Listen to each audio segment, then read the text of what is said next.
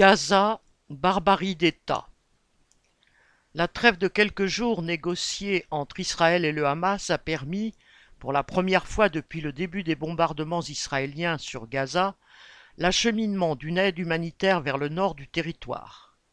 Elle est absolument dérisoire face à l'horreur subie par sa population depuis sept semaines. Le nombre de 15 000 victimes est aujourd'hui atteint, selon le ministère de la Santé de Gaza, dont 70% de femmes et d'enfants. Le New York Times, qui reprend ces chiffres, titre que le nombre de femmes et d'enfants tués par l'armée d'Israël dépasse déjà celui de ceux tués en Ukraine. Le journal ajoute, citation, Ce rythme historique n'a guère de précédent au XXIe siècle, selon des experts pour qui les victimes s'accumulent plus vite à Gaza qu'au pire moment des campagnes menées sous l'égide des États-Unis en Irak, en Syrie et en Afghanistan, elles-mêmes amplement critiquées par des organisations de défense des droits humains.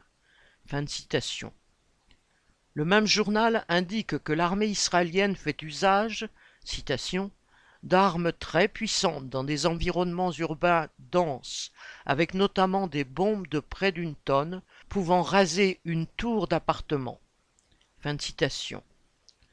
Lors des bains de sang qu'ont été les bombardements de Mossoul en Irak ou de Raqqa en Syrie, les généraux américains, pourtant peu suspects d'humanitarisme, jugeaient la bombe aérienne la plus courante, de 200 kg, trop puissante pour être utilisée.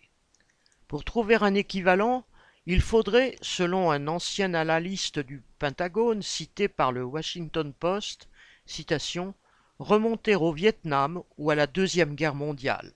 Fin de citation.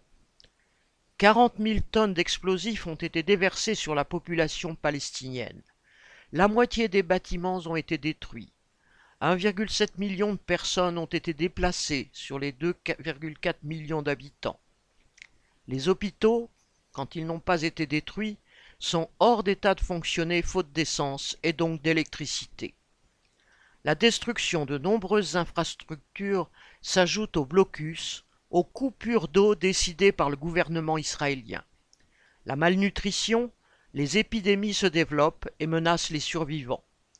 Ainsi, alors qu'une consommation quotidienne d'eau pour se laver, boire et cuisiner est estimée par l'Organisation mondiale de la santé au minimum à 50 litres par jour par personne et 100 litres pour un réel confort, elle est à Gaza de 3 litres en moyenne depuis le début du conflit.